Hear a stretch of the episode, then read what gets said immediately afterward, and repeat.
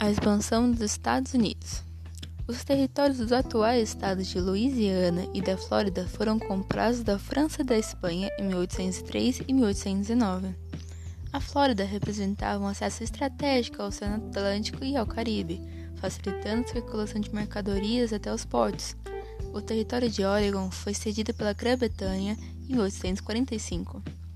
No mesmo ano, os Estados Unidos anexaram Texas, que havia se separado anos antes do México. Os mexicanos consideravam Texas um estado rebelde e reivindicaram a região, o que levou a uma guerra entre os dois países.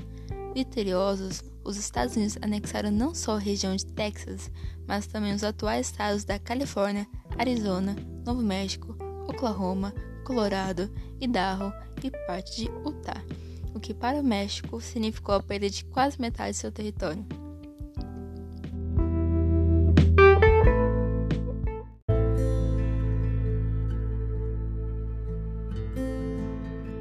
A conflituosa relação entre Estados Unidos e o México. O Texas recebeu o apoio dos Estados Unidos durante a guerra contra o México e foi uma república independente até 1845, quando foi anexado pelos estadunidenses. O México, que não reconheceu a independência do Texas, declarou guerra contra os Estados Unidos em 1846. Dois anos depois, em 1848, os dois países assinaram um tratado de paz conhecido como Guadalupe Hidalgo.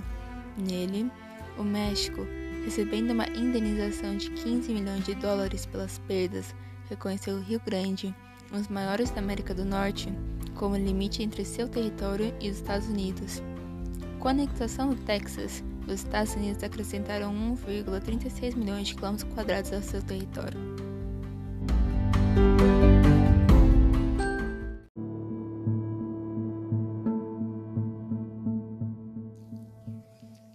A construção da nação estadunidense no século XIX.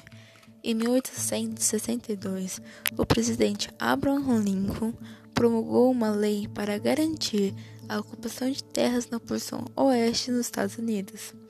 A lei, conhecida como Homestead Act, também tinha como objetivos aliviar a concentração de imigrantes no leste e diminuir o desemprego.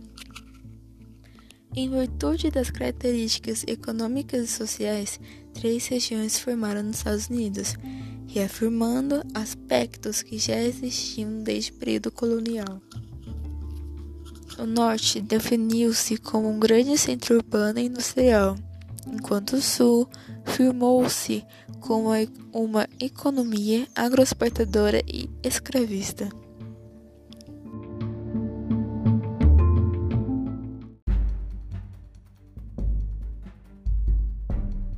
Destino Manifesto.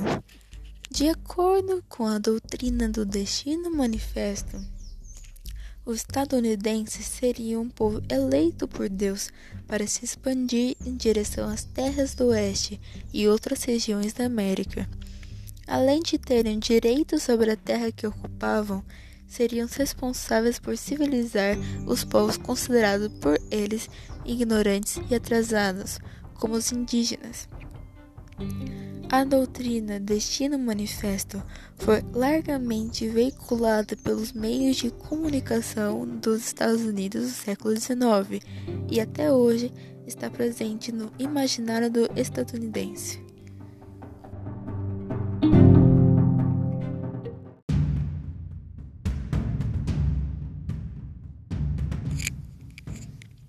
O massacre dos povos indígenas durante a expansão territorial.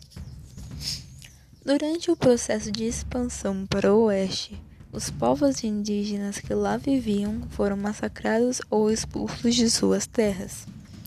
As terras indígenas passaram a ser ocupadas pelos colonos, apoiados pelo Homestead Act. A liberdade e a igualdade dos homens perante a lei, princípios consagrados na Constituição dos Estados Unidos, não se aplicavam aos povos indígenas da expansão para o oeste. Os Sioux e os Apaches foram os principais grupos indígenas que resistiram à expansão estadunidense. Porém, no final do século XIX, eles já tinham sido dizimados. Uma das principais medidas tomadas para atacar os indígenas foi acabar com os búfalos da região, animais essenciais para a alimentação desses povos.